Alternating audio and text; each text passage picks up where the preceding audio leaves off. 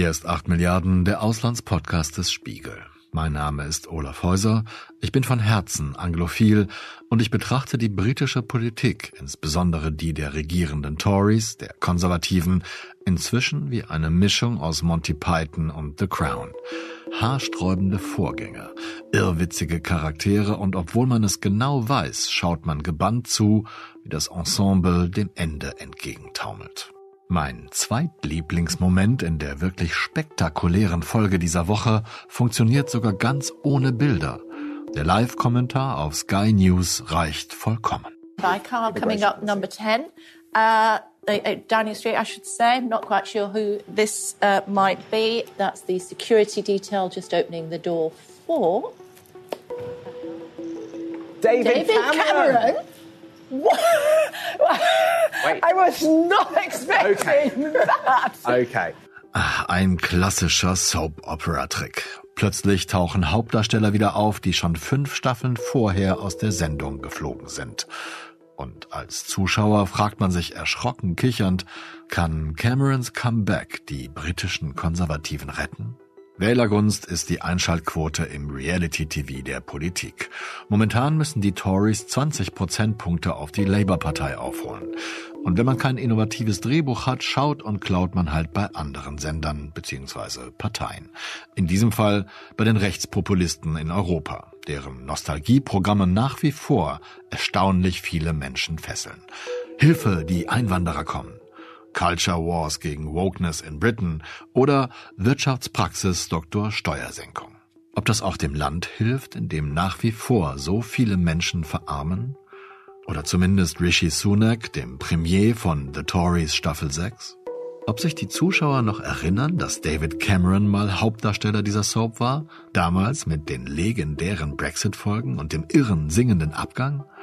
Das war bevor die Serie mit Theresa May und Boris Johnson die Einschaltquoten, aber nicht das Land retten wollte, was schließlich im Autorenstreit um Liz Truss endete.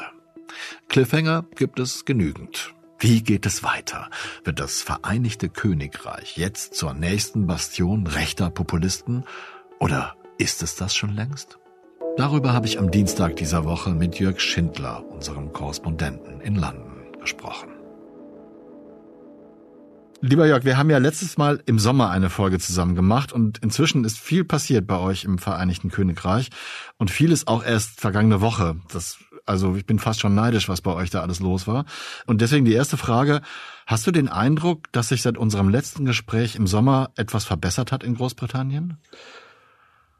Oh, oh je, schwierige Frage. Ähm, seit dem letzten Sommer hat sich nicht wirklich was verbessert. Nee, also es, was man sagen kann, ist, dass sozusagen seit Rishi Sunak übernommen hat ähm, von Boris Johnson, beziehungsweise von Liz Truss, die war ja auch noch 49 Tage dazwischen, ist, ist es ruhiger geworden. Also es, wir haben nicht mehr jede Woche Irrsinn, wir haben nicht mehr jede Woche Chaos, wir haben nicht mehr jede Woche eine Rücktrittsforderung gegen den Premierminister und irgendwelche Fraktionen, die gegeneinander kämpfen und irgendwelche populistischen Gimmicks, die vom Zaun gebrochen werden. Also das, das hat sich tatsächlich gebessert. Ich hatte ähm, am Anfang muss ich sagen, äh, hat, hatte ich mir ein bisschen mehr versprochen von Rishi Sunak, weil er ja selbst auch irgendwie jetzt wirklich kein besonders populistischer Mensch äh, zu sein schien und versprochen hatte Professionalität und Rechenschaftspflicht irgendwie auf allen Ebenen seiner Regierung.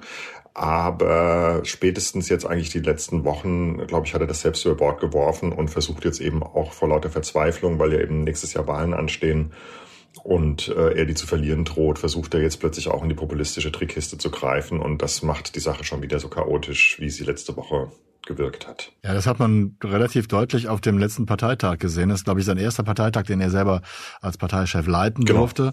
Und äh, was hat er da versprochen? We've had 30 years. Wir haben 30 Jahre lang ein politisches System gehabt, das Anreize für die einfache Entscheidung bietet, nicht für die richtige. 30 Jahre, in denen Besitzstandswahrung dem Wandel im Wege stand. 30 Jahre rhetorischer Ehrgeiz, der kaum mehr als eine kurzfristige Schlagzeile bringt. Das muss nicht so sein. Ich werde nicht so sein. Unsere Aufgabe ist es, unser Land grundlegend zu verändern. Is to fundamentally change our country. Die letzten 30 Jahre äh, umzukehren, in denen ich hoffe, ich fasse es richtig zusammen, die, die Vorsitzenden, die Parteivorsitzenden, die Regierungschef immer nur für sich selber gearbeitet haben und nie für das Land oder so. Ne? Genau. So. Ja, das war ganz lustig, weil äh, das muss man sich mal vorstellen. Ich meine, er ist immerhin noch äh, Tory-Parteimitglied, soweit ich das zumindest das letzte Mal nachgeguckt habe, und äh, und sich dann dahinzustellen und die letzten 14 Jahre Tory-Regierung in die Tonne zu treten und zu sagen, irgendwie haben alle im Prinzip nur im Eigeninteresse gehandelt und nicht die richtige, sondern die kurzfristige Entscheidung getroffen.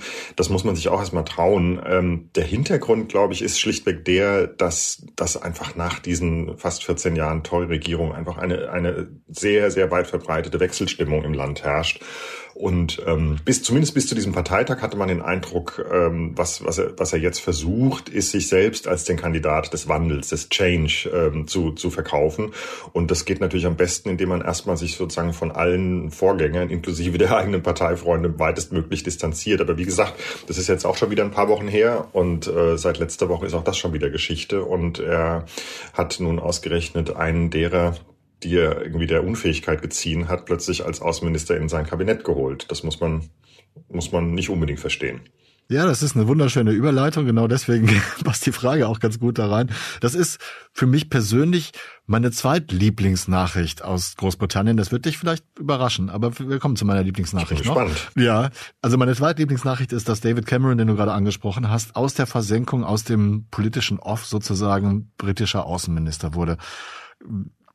Ich habe hier die Frage stehen, konnte man das erwarten? Ich glaube, die Antwort ist nein, oder? Wie, wie hat das auf dich gewirkt? Also in der Tat war das äh, eine Entscheidung, mit der wirklich niemand gerechnet hat. Also in diesem, in diesem notorisch durchsickernden und äh, hyperventilierenden äh, politischen Betrieb, in dem eigentlich so, so gut wie alles liegt, war das mal eine Sache, die wirklich nicht geleakt ist. Das, ähm, also das, das kam wirklich wie Kai aus der Kiste, als plötzlich dann äh, da, so eine Limousine in Downing Street vorfuhr und David Cameron ihr entstieg und alle so dachten, äh, Moment mal, der wird doch wohl nicht. Und es gab hübsche Szenen. Also der diensthabende BBC-Reporter, der da vor Downing Street stand, der macht, sagte wirklich so vor Kamera, kann mich mal jemand kneifen? Äh, ich glaube, ich habe da gerade David Cameron gesehen. und wenn, und ich, ich weiß es nicht, aber ehrlich gesagt, wenn das David Cameron war, dann kann das eigentlich nur heißen, dass er irgendwie ein paar Minuten unser neuer Außenminister ist. Um, I'm a bit tired, but I don't think I've had a funny turn. But let me just tell you what's just happened. David Cameron has just walked up the street and gone into 10 Downing Street. I think, I don't know, but I think that means he's going to be the new Foreign Secretary. David Cameron, former Prime Minister from 2010 to 2016, has been out of politics for the last seven years. I think that Rishi Sunak might be making him Foreign Secretary. I'm still digesting this. Und so war es dann eben auch. Also das ist schon eine ähm, wirklich äh, also zumindest ist Rishi Sunak eine Überraschung damit gelungen, sagen wir es mal so. Ob ihm das irgendwie hilft, ähm, das haben wir dahingestellt, aber ähm, zumindest hat keiner damit gerechnet. Gut, David Cameron war immerhin sechs Jahre lang Premierminister und hat in dieser Zeit Staatschefs auf der ganzen Welt getroffen, von denen einige sicherlich auch heute noch Einfluss besitzen. Aber schon kurz nach seinem Besetzungscoup musste Rishi Sunak im Unterhaus Hohn und Spott ertragen, als er nach den bleibenden Erfolgen von Camerons Außenpolitik gefragt wurde und sehr mager antwortete, dass man damals ja einen sehr guten G8-Gipfel ausgerichtet habe. He had unprecedented experience. What would he say was David Cameron's finest foreign policy achievement? Mr. Speaker, Mr. Speaker, I think there's, there's, Mr. Speaker, in fact, the many, many to pick from. But what I would say, what I would say is under his leadership, This country, this country hosted what was widely considered to be one of the most successful G8 summits of recent times. Naja, es gibt verschiedene Ebenen. Also ich glaube, die erste Ebene, die man erstmal äh, auseinanderdröseln muss, ist, ähm, mögen die beiden sich oder schätzen sie sich? Und bis dahin musste man eigentlich davon ausgehen, nein, das tun sie nicht. Weil äh, Sunak, wie gesagt, irgendwie auf dem Parteitag äh, ja auch Cameron gemeint hat, als er gesagt hat, irgendwie 30 verfehlte Jahre. Und Cameron wiederum hat kürzlich sich, was er sehr selten macht, er hat sich ja aus dem Tagesgeschäft weitgehend rausgezogen die letzten sieben Jahre, äh, seit er das Brexit-Referendum verloren hat. Und ähm, da gab es eine, eine Entscheidung über eine, über eine ähm, Hochgeschwindigkeitsbahnstrecke im, im, in Nordengland, äh, die äh, unter Cameron eingeleitet wurde und äh, von Sunak kürzlich beerdigt wurde. Und da hat sich Cameron in die Öffentlichkeit gestellt und gesagt, das ist eine absolut verheerende Fehlentscheidung und, und so können wir das Land nicht in die Zukunft führen. Und die beiden, das muss man sich jetzt also vergegenwärtigen, sind nun die beiden starken Männer im Kabinett. Also Rishi Sunak ist Premierminister und David Cameron ist Außenminister. Was, was Cameron Camerons Qualifikation betrifft, da hast du recht. Also äh, ich, ich, ich glaube, es gibt wenig Zweifel daran, dass das eine der gewieftesten und bestvernetzten und letztlich auch irgendwie schnellst denkenden äh, ähm, Tories ist, die es noch gibt äh, in, in diesem Land zugegebenermaßen auch unter eher Mauerkonkurrenz. Insofern ist, ist es natürlich so, dass er ähm, seine alten Kontakte gebrauchen kann in, äh, angesichts von Weltkrisen, die ja praktisch wöchentlich äh, sich verschärfen. Aber alles Handeln von Rishi Sunak in diesen, in diesen Tagen und Wochen ist nur noch der Frage geschuldet, wie können wir verdammt nochmal vor der Wahl nächstes Jahr dieses 20 Prozent Loch auf Labour schließen, auf die Labour-Partei irgendwie kleiner machen, schließen. Und das ist natürlich eine Frage. Irgendwie hilft Cameron Sunak dabei, in der Gunst der Wähler wieder nach oben zu steigen. Und da kann man tatsächlich erhebliche Zweifel haben. Mhm. Äh, das schön, dass du das sagst. Heute spielen wir uns schön die Bälle zu, denn einer meiner Lieblingspodcasts für, für britische Politik ist ja The Rest is Politics, kennst du wahrscheinlich oh ja. auch, ne, von Roy Stewart und Alistair Campbell. Und die haben eine extra Live-Folge gemacht dazu. Ich kann diesen Podcast übrigens uneingeschränkt empfehlen. Das macht so einen Spaß, dazu zu hören. Und äh, Alistair Campbell hat gesagt, dass David Cameron für ihn vor allen Dingen ABC repräsentiere, nämlich Austerity, also diese krasse Sparpolitik, über die du ja wirklich auch tolle Sachen geschrieben hast. Und B ist dann Brexit und C ist China. Das hört sich eigentlich nach einem so schlimmen Paket an, dass es doch gar nicht, gar nicht gut für die Partei sein kann, die dann aufholen muss gegenüber Labour. Es ist vor allen Dingen, also wir, hatten ja vorhin von der, von der Wechselstimmung im Land gesprochen und es ist natürlich irgendwie besonders kurios, wenn einer, der sagt, irgendwie ich stehe für den Wandel und ich bin irgendwie sozusagen das Gesicht einer komplett neuen ähm, Tory-Partei, wenn der nun ausgerechnet irgendwie denjenigen irgendwie zurückholt, der 2010 die Tories überhaupt erstmal zurück an die Macht geführt hat und dann eben, äh, wie gesagt, diese, diese ABC-Problematik mit sich, mit sich geschleppt hat. Also Cameron war derjenige, der 2010 ähm, dieses Austerity-Programm, Sparen bis es quietscht, äh, eingeführt hat, er die öffentlichen Haushalte ausgeblutet hat in einer Art und Weise, dass das Land irgendwie heute irgendwie in weiten Teilen auf dem Knie liegt, dass äh, Gemeinderäte äh, den, die Insolvenz anmelden. Birmingham ist kürzlich pleite gegangen als zweitgrößte Stadt. Das sind alles letztlich Spätfolgen von Austerity. Da kam natürlich dann noch Pandemie und, äh, und, und Krieg und so weiter dazu, mhm. aber eben dieses unglaublich drastische und letztlich auch wirklich erbarmungslose Ausbluten der öffentlichen Haushalte, das ist eine Cameron-Entscheidung gewesen. Und das hat, stand im Übrigen auch irgendwie konträr zu dem, was er immer Passionate Conservatism genannt hat, nämlich äh, mit, mitfühlenden Konservatismus. Da war überhaupt nichts mitfühlend. Das war einfach äh, eine, eine, eine reine Sparorgie, muss man sich auch nochmal vergegenwärtigen, geschuldet der Tatsache, dass eben aufgrund der Finanzkrise ähm, Großbritannien Fantastilliarden in die Bankenrettung gesteckt hatte und das Geld irgendwie wieder reinholen musste. Also das ist das eine Problem, das, das, ähm, das Cameron hat. Dann Brexit, du hast es genannt. Äh, er, er hatte ja auch völlig ohne Not, auch das muss man sich klar machen. Mhm. Cameron war derjenige, der praktisch dieses Thema Überfremdungsangst ganz oben auf die Agenda gesetzt hat. Der gesagt hat, auch damals schon sozusagen dem rechten Flügel seiner Partei folgend, wie das ja seine Nachfolger auch immer alle brav gemacht haben, gesagt haben, wir müssen die Nettoeinwanderungszahlen auf unter 100.000, also auf eine fünfstellige Zahl drücken. War damals schon illusorisch, hat nie geklappt, hat keiner seiner Vorgänger auch nur annähernd irgendwie geschafft. Aber das ist sozusagen dieser, dieser Cameron-Fetisch gewesen. Wir müssen die Einwanderung drücken, wir müssen die Einwanderung drücken. Ähm, mhm. was, was ja letztlich heute auch dann zu diesem irrsinnigen, äh, äh, zu irrsinnigen Xenophobie führt bei ja vergleichsweise lächerlichen Einwanderungszahlen, wenn man es vergleicht mit Deutschland beispielsweise oder mit Frankreich und so weiter. In der Tat gibt es jede Menge Clips im Netz, in denen David Cameron versucht, die Angst vor zu viel Einwanderung zu schüren, ohne gleichzeitig wie ein Hardliner klingen zu wollen. Aber Tatsache ist, dass die Menschen nach Großbritannien kommen wollen, weil wir so viele Arbeitsplätze geschaffen haben und weil wir ein so tolles Land zum Leben sind.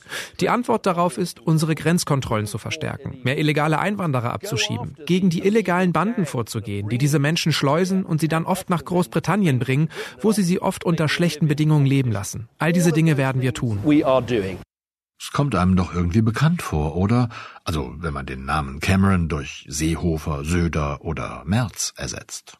Das war Cameron und aus dieser Entscheidung, er ist ja damals nach, nach Brüssel gegangen und hat gesagt zu so Angela Merkel und seinen anderen Freunden in der EU, ihr müsst mir helfen, wir müssen sozusagen diese Freizügigkeit innerhalb der EU, das müssen wir für Großbritannien in irgendeiner Form aussetzen, sonst, ähm, sonst marschieren mir die rechten Parteifreunde irgendwie in Downing Street ein.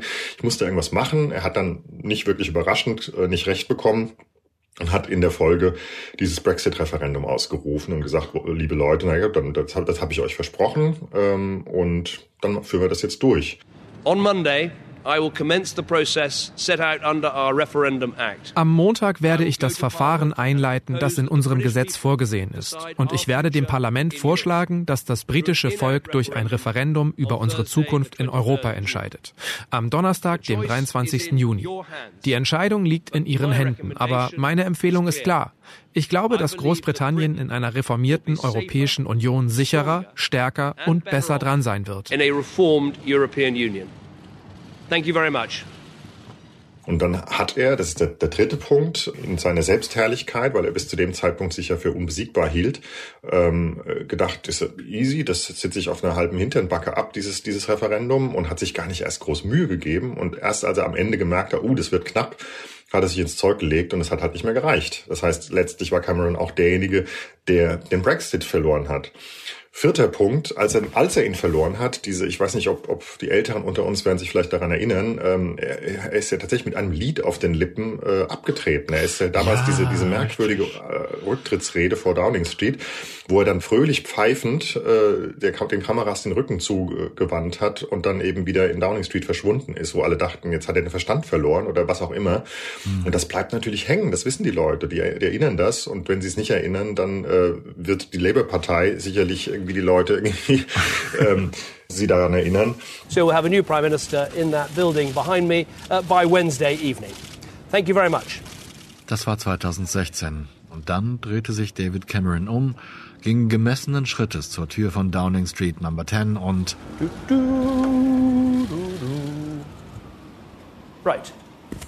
Und schließlich, und, und das ist auch so ein Punkt, hat er ja dieses sogenannte Golden Age in den Beziehungen mit äh, China angeführt. Er hat also China, ich weiß nicht, wie, endlos viele rote Teppiche ausgerollt, die als Investoren, als Freunde, wie auch immer, äh, also wirklich charmiert in einer Art und Weise. Also das, das hatte was, was, was, was liebdienerisches und was ehrlich gesagt auch äh, entwürdigendes an sich. Und das hat er auch eben nach seiner Zeit äh, als Premierminister noch fortgesetzt. Er hat ja versucht, irgendwie einen britisch-chinesischen Investmentfonds aufzusetzen. Er war, das sind alles, hat offensichtlich sehr windige Geschäfte gemacht mit, mit chinesischen Investoren. Da ist, da wird gerade noch ziemlich viel gewühlt und ziemlich viel täglich veröffentlicht. Und das eben, das waren andere Zeiten, muss man auch sagen. Damals äh, war China noch irgendwie der große, strategische, wichtige Partner des Westens. Es ist ja jetzt nicht mehr so unbedingt. Und ähm, deswegen fällt ihm das jetzt natürlich auch auf die Füße, dass alle sagen, ach, der liebe Herr Cameron, der sozusagen irgendwie gekatzbuckelt hat vor den Chinesen, der soll jetzt sozusagen irgendwie, wenn es um Taiwan geht oder was auch immer, plötzlich irgendwie die Position des Westens gegenüber China vertreten. Da gibt es Zweifel. Charles III, by the grace of God, Charles III. von Gottes Gnaden, des Vereinigten Königreichs, Großbritanniens und Nordirlands und anderer Reiche und Territorien, erhebt hiermit unseren Rechten, den treuen und geliebten Ratsherrn David William Donald Cameron in den Stand, die Würde, den Titel und die Ehre des Baron Cameron von Chipping Norton. Of Baron Cameron of Chipping Norton. Ich glaube auch bei The Rest is Politics habe ich gelernt, dass er ja nur deswegen Außenminister werden kann, weil sie ihn jetzt im äh, House of Lords installiert haben, kurzfristig. Und als House of Lords Mitglied, korrigiere mich, hat er keine eigene, keinen eigenen Wahlbezirk, äh, bei dem er dienen muss und hat deswegen mehr Zeit, durch die Gegend zu reisen. ja, das kann man so sehen, genau. Nein, also es ist, es ist schlicht so, dass, ähm, dass man, äh, wenn man in, ins Kabinett möchte äh, in, in diesem Land, dann muss man entweder im House of Commons oder im House of Lords äh, eben einen, einen Sitz haben. Also man muss Parlamentsabgeordneter sein wenn man so will, und da er eben keinen Wahlkreis äh, gewonnen hat und auf die Schnelle auch keinen gewinnen kann, hat Sunak ihn eben im Hauruck-Verfahren innerhalb von wenigen Stunden fast äh, eben ins House of Lords buxiert ähm, was, was man halt so macht, wenn man irgendwie äh, Leute versorgen muss. Und ähm, genau, und wie du richtigerweise sagst, hat er keinen Wahlkreis. Ähm, aber ehrlich gesagt ist es völlig wurscht. Selbst wenn er einen Wahlkreis hätte, würde er sich irgendwie ähm, äh, wenige Monate von der Wahl nicht drum kümmern. Also das sind die zynisch genug, um zu sagen, irgendwie, was interessiert mich mein Wahlkreis? Ich muss, ich muss eine Wahl gewinnen. Gibt ja auch genug zu tun, ne, in der Außenpolitik. Genau. Also. Und was, was seine außenpolitischen Leistungen betrifft, also ehrlich gesagt, irgendwie, mir ist jetzt keine, keine einzelne äh, sensationelle außenpolitische politische Leistung erinnerlich. Was man sagen muss, ist, wie gesagt, dass er, er war ein Europäer. Er war ein, ein, ein, ein Pro-EU-Premierminister, ähm, äh, der letzte äh, bislang. Also die Nachfolger waren es eher nicht. Und äh, er hat eigentlich äh, war war ein relativ zuverlässiger Partner, bis er eben sozusagen aus rein innenpolitischen, wahltaktischen und letztlich auch populistischen Gründen eben diesen Brexit vom Zaun gebrochen hat. Und auch das werden die Leute erinnern hier. Ne? Also es gibt äh, letztlich wird, ja. wird auch diesen die nächste Wahl wieder eine Wahl sein, zu unter anderem zu der Frage, wie hältst du es mit dem Brexit? Das ist ja hier die große Bekenntnis und Glaubensfrage. Und auch da wird sicherlich irgendwie werden seine seine politischen Gegner viel dafür tun und und alte Videos und, und Aussagen hervorkramen, aus denen hervorgeht, dass David Cameron der Kopf der Remain-Kampagne, also derer war, die in der EU bleiben wollen. Äh, auch das äh, hat sich Sunak vielleicht überlegt, vielleicht aber auch nicht. Mhm. Populismus ist so ein bisschen unser Überthema, habe ich mir vorher überlegt, weil der Populismus in, in Großbritannien leider auch wie hierzulande äh, immer noch ganz große Erfolge feiert. Und deswegen kommen wir jetzt zu meiner Lieblingsnachricht dieser Woche. Und die Lieblingsnachricht dieser Woche war, dass tatsächlich auch da bitte korrigiere mich, wenn ich das irgendwie falsch gelesen habe, dass es jetzt eine inoffizielle Ministerin für Common Sense, für gesunden Menschenverstand in Großbritannien gibt. Und zwar Esther McVeigh, die vorher eine Show bei GB News mhm. hatte. Anti, eine Anti-Woke-Ministerin, genau, ja. Und, und äh, erwiesene Rechtsauslegerin der Partei. Nicht ganz so rechts und, äh, und populär wie Suella Braverman, die ja nicht mehr unter uns weilt als äh, Innenministerin. Aber ähm, ja, also die, die ist, die ist geholt worden. Auch das, ähm, da sind wir wieder bei dem beim, beim Thema, wie gewinne ich Wahlen. Ähm, ganz schlicht. Sunak hat so ein paar hat so ein paar Sollbruchstellen irgendwie identifiziert mit seinen Leuten gegenüber Labour. Und eine davon war das Thema Klimapolitik. Er hat sich ja jetzt sozusagen zum Freund der Motoristen erklärt und gesagt, ähm, ähm, freie Fahrt für freie Bürger und lassen wir mal den ganzen Klimaquatsch, zumindest bis ich die Wahl gewonnen habe. Das ist sozusagen das eine. Und, und eine, eine auch wichtige, wichtiges Thema ist dieser ganze, dieses ganze Thema ähm, Culture Wars, Kulturkriege. Da geht, weil das, das ja. ist, das ist ja bei uns in Deutschland, äh, gibt es das Thema ja auch und da wird ja auch extrem kontrovers diskutiert. Hier ist das nochmal viel krasser und auch viel unversöhnlicher. Also es werden hier wirklich äh, Glaubenskämpfe ausgefochten über die Frage, ähm, darf man, was weiß ich, irgendwie äh, Mutter noch Mutter nennen oder muss man Birthing Parent nennen und so weiter. Und äh, da haben eben auch die Konservativen erkannt, dass das Labour, also die, die, äh, die Sozialdemokraten, da intern Schwierigkeiten haben, eine Linie zu finden. Keir Starmer, der Labour-Führer, hatte irgendwie große Schwierigkeiten, äh, mal öffentlich, als er gefragt wurde, zu definieren, was ist eigentlich eine Frau äh, und, und was nicht. Und irgendwann hat sich auch da Sunak ganz klar eben aus, aus populistischen Gründen entschieden, wir sind jetzt wirklich in dieser Hinsicht wieder eine erzkonservative Partei. Also für uns gibt es irgendwie Frauen und Männer und nichts dazwischen. Das ist jetzt ein bisschen überspitzt, aber letztlich ist es so. Ähm, und, äh, und diesen ganzen Gender-Quatsch machen wir nicht mit. Und mit diesem Thema treiben wir äh, hoffentlich im, im Wahlkampf die äh, Labour-Partei vor uns her. And we shouldn't get bullied into believing that people can be any sex they want to be. They can't. A man is a man, woman is a woman. That's just common sense.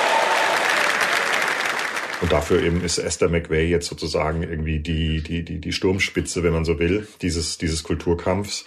Und gleichzeitig brauchte er ja auch jemanden im Kabinett, um, um seinen, seinem rechten Parteiflügel, nachdem er jetzt nun ja den EU-Freund Cameron zum Außenminister gemacht hat und alle schon ja. wieder aufschrien und sagten, um Gottes Willen, der beerdigt gerade Brexit und, äh, und unsere gute Suella Braverman, die doch immer so eine tolle ausländerfeindliche Politik gemacht hat, die ist auch raus. Also brauchten, brauchte er zumindest irgendein Stückchen rohes Fleisch, das er den, den Rechten in seiner Partei vorwerfen konnte und ja, und dann kam er eben auf die Idee, er könnte doch ein Ministerium ähm, für Anti-Wokeness und für Common Sense schaffen. Und das hat er dann eben mit Esther McVeigh besetzt. Auch da, hm. ehrlich gesagt, kann man irgendwann nur noch mit dem Kopf schütteln.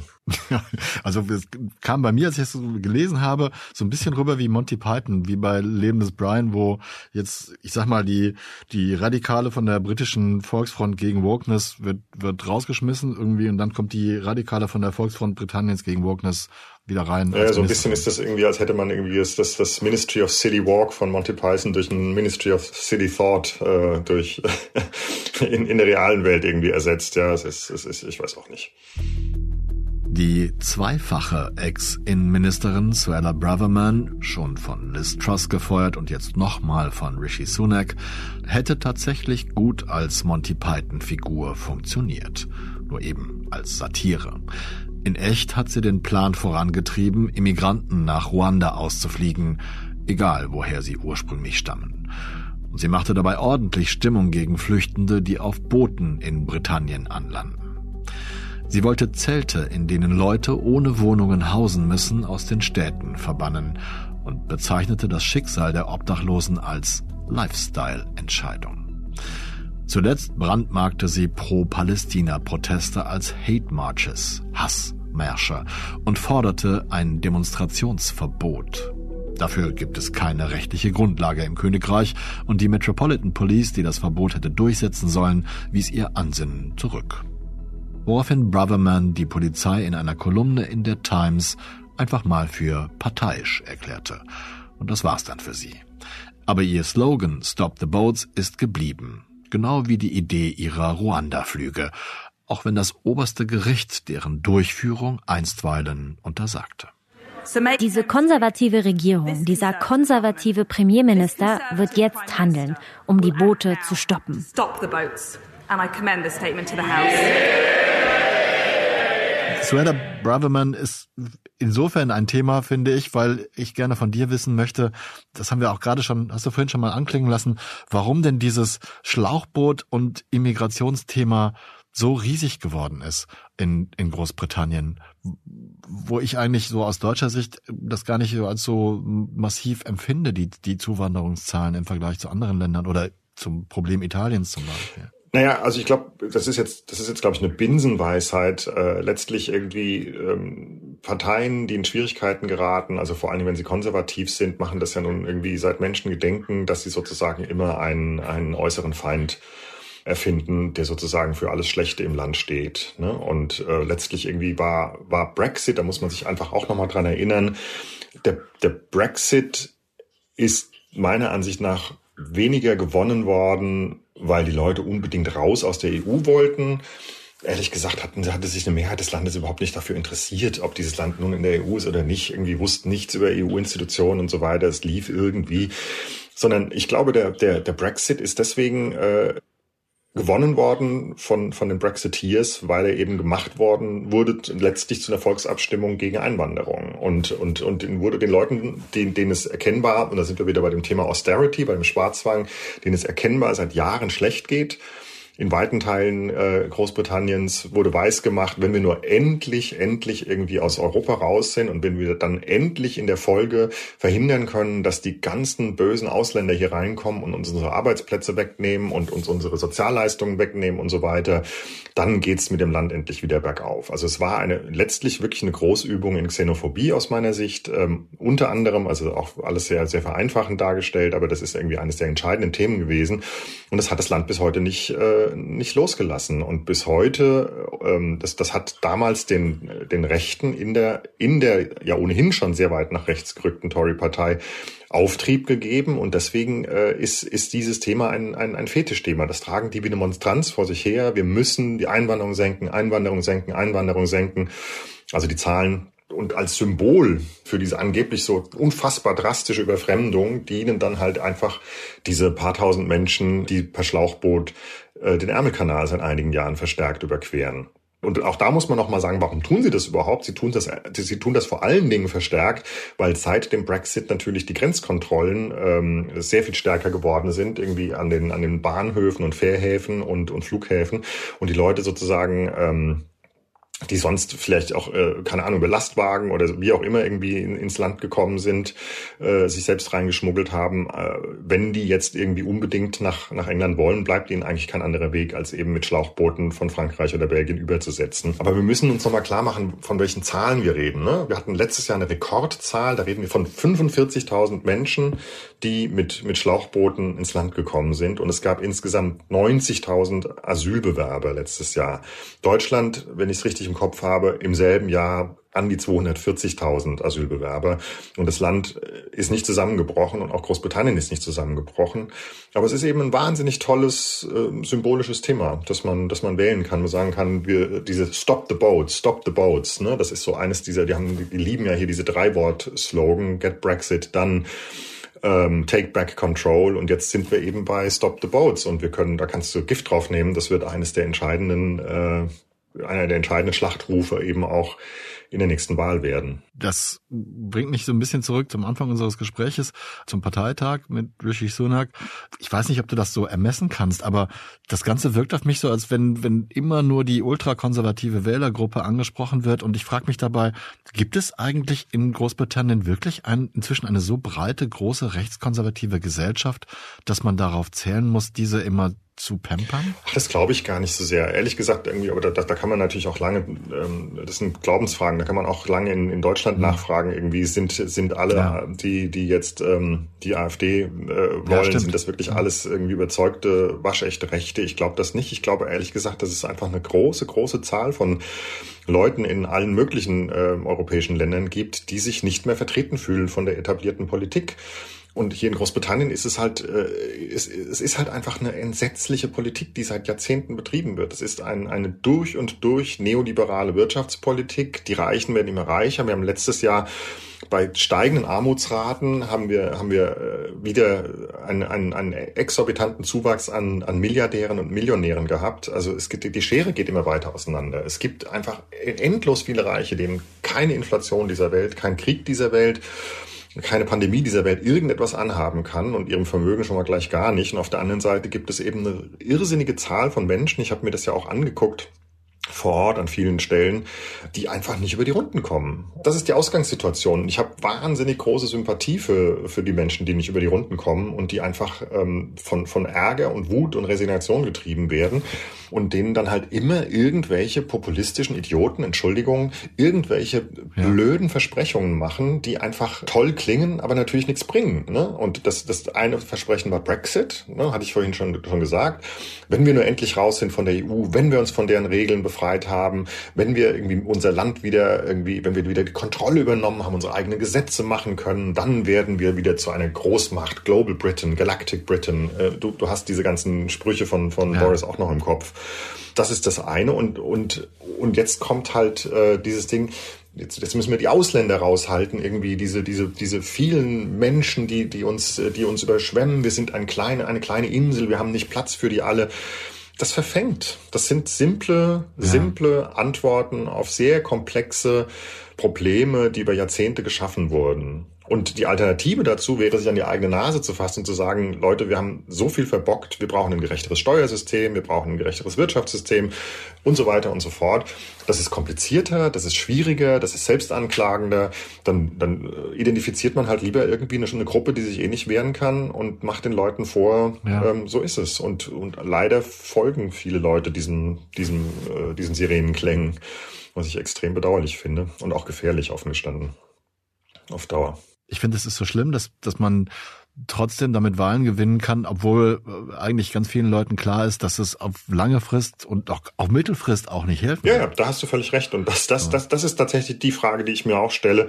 Dann werde ich wahrscheinlich nicht mehr da sein. Aber was passiert eigentlich, wenn all diese Versuche, Sündenböcke zu schaffen, irgendwann mal erschöpft sind? Wenn wir aus der EU rausgetreten sind und nicht das goldene Zeitalter und die blühenden Landschaften gekommen sind, wenn wir es tatsächlich schaffen, äh, keine Ahnung, aus den 90.000 ähm, Asylbewerbern pro Jahr 9.000 zu machen und ähm, es bleibt aber trotzdem irgendwie die Situation beschissen für einen Großteil der, der, der Briten und wenn, was weiß ich, vielleicht noch ein dritter Sündenbock, von dem wir jetzt noch gar nichts wissen, irgendwie durchs Dorf getrieben worden ist und äh, auch, auch das nichts, äh, nichts gebracht hat. Was passiert, was, was passiert dann eigentlich? Also wenn am Ende sich, sich herausstellen sollte, wir haben unsere populistischen Möglichkeiten erschöpft. Dem Land geht's immer noch beschissen, möglicherweise sogar noch einen Ticken beschissener als ein paar Jahre vorher. Was dann? Und, und die Frage finde ich, also und die, die muss sich ehrlich gesagt auch Deutschland stellen, die muss sich Frankreich stellen. Ähm, da, da gibt es ja in, in Teilen sehr, sehr ähnliche Problematiken. Und ich glaube letztlich, es bleibt, es bleibt den, den regierenden Politikern irgendwann nichts mehr anderes übrig, als tatsächlich ihre eigene Politik zu überdenken und eben äh, nicht, wie das jetzt hier in Großbritannien ja wieder auch als Fetisch äh, Steuern zu senken, zu senken, wohlgemerkt, in einer Situation, ja. in der die Haushalte äh, knirschen bis zum geht nicht mehr, einfach nur um sozusagen einen symbolischen einen symbolischen äh, Triumph gegenüber der Stammwählerschaft, die ja in der Regel eher nicht zu den Ärmeren gehört im Falle der Tories, ähm, zu erzielen. Also das kann nicht funktionieren. Die Frage ist halt nur, äh, wann, wann kollabiert dieses System? Und da habe ich keine, keine Antwort drauf. Hast du eine Antwort drauf, ob es eine Alternative gibt? Also ich habe jetzt hier nochmal äh, die Frage und Keir Fragezeichen stehen. Ist Keir Starmer, ist Labour eine Alternative, die die Alternativen bietet, andere Politik bietet, die vielleicht helfen könnte? Oh je, ganz neues Fass, Riesenfass. ähm, da, da, okay, nee, lass nein, nein, nein, das ist, nee, das ist ein gutes, ich meine, das ist ein gutes Fass auch und die, die, die, die, die kurze Antwort ist äh, aus meiner Sicht nein. Ähm, ich glaube, dass, dass Keir Starmer und die Labour-Partei ähm, vor lauter Sehnsucht danach, endlich, endlich, endlich nach dann 14, etwas mehr als 14 Jahren wieder eine Wahl zu gewinnen, praktisch alles, was notwendig wäre, um diesem Land kurz oder wenigstens mittelfristig zu helfen, über Bord geworfen haben. Also es ist damals, das ist, das ist eine, da, da, da kann man nochmal eine ganz eigene Podcast-Folge irgendwann machen. Der ist gestartet als vermeintlich sehr linker Kandidat und ist äh, in atemberaubendem Tempo ähm, innerhalb von Labour nach rechts gerückt. Er hat jedes, das muss man sich auch klar machen, er hat jedes einzelne Versprechen an seine Partei und an seine, an seine Mitglieder, das er gegeben hat, um an, äh, an die Parteispitze zu kommen. Jedes einzelne davon inzwischen kassiert. Auch ein bisschen Populismusopfer, ne? Total, ja, ja. Nein, das ist, das ist, man muss sich das, man muss sich das am Ende klar machen. Also manchmal höre ich so in, in Argumenten, ähm, na guck, guck doch mal, irgendwie alle europäischen Länder haben irgendwie inzwischen starke rechtspopulistische Kräfte, nur wir nicht. Also machen wir ja offensichtlich was richtig, also wir Briten. Und ich sage dann immer, naja, der Unterschied ist, da sozusagen in den anderen Ländern hat sich irgendwie so eine Partei wie die AfD sozusagen am rechten Rand neu formiert, während hier einfach die Tories an den ganz rechten Rand gerutscht sind. Also und vor allen Dingen, also letztgültig unter, unter Johnson, das fing vorher schon an, aber unter Johnson sind die Tories zu einer rechtspopulistischen Partei geworden. Und Labour ist sozusagen, hat den, denselben Sicherheitsabstand eingehalten. Also die, die rutschen einfach hinterher, um, um, um die Lücke nicht zu groß werden zu lassen. Und das finde ich, ja, also wenn man es wenn man sehr überspitzt formulieren will, könnte man sagen, äh, irgendwie die Wahl nächstes Jahr, die die Leute haben, ist die zwischen einer, einer früheren UKIP-Partei, also die, die, die ja mal wirklich eine, eine rechtsextreme unter Nigel Farage war, die jetzt von Rishi Sunak angeführt wird und einer Tory-Partei, die von, von Keir Starmer angeführt wird. Und äh, ich glaube einfach nicht, dass das Rezept ist, um, um das Land, um dem Land aus dem Schlamassel zu helfen. Der eben angesprochene Nigel Farage, der Ober-Brexit-Populist, ist übrigens in der aktuellen Staffel des britischen Dschungelcamps dabei. Die Politik wirkt wie Reality-TV und das Boulevardfernsehen bezahlt inzwischen Politiker für ihre Auftritte. Es passt doch.